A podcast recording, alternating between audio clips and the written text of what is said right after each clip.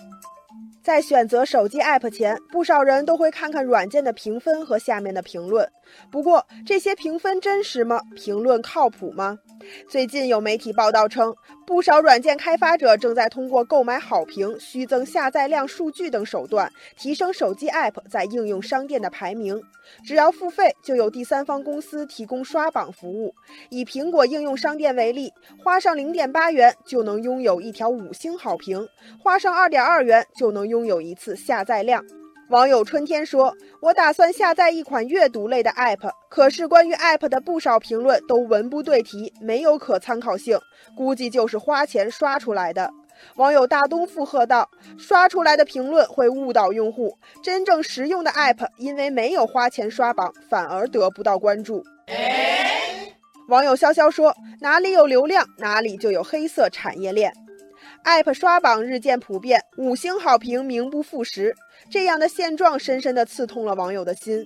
其实，App 刷榜早已不是什么新鲜事了。早在2016年，一家提供应用商店数据的科技公司就将两家杭州的刷榜代理公司告上了法庭，称这两家公司的刷榜行为严重影响了数据准确性，破坏正常经营。这也是全国首例针对刷榜行为的诉讼。网友一杯花茶说：“播放量可以买，好评可以造假，下载量可以刷，还有什么数据是可信的呢？”网友珊珊说：“明码标价的刷榜业务会形成一种劣币驱逐良币的恶性循环，只需要刷榜就可以把 App 推向排行榜的前端。这种带引号的捷径会让不少开发者想要尝试吧。”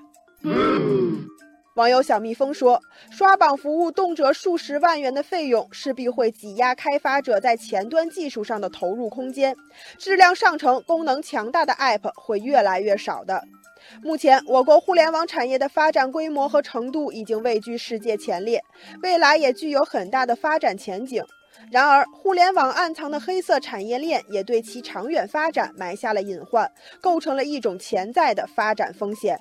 网友蓝色天空说。日渐普遍的 App 刷榜服务，在构成不正当竞争的同时，也加剧了互联网行业的虚假繁荣泡沫。泡沫终有被戳破的一天，应该早点让互联网数据真实起来。网友柠檬树说：“对于刷榜行为，监管部门应该进一步完善相应的制度规范，各个应用商店也应该增强责任意识，共同抬升惩戒力度。”网友鲁冰花说：“在完善诚信体系的同时，各大应用商店也应该考虑加大技术研发力度，在监管手段上寻求突破。”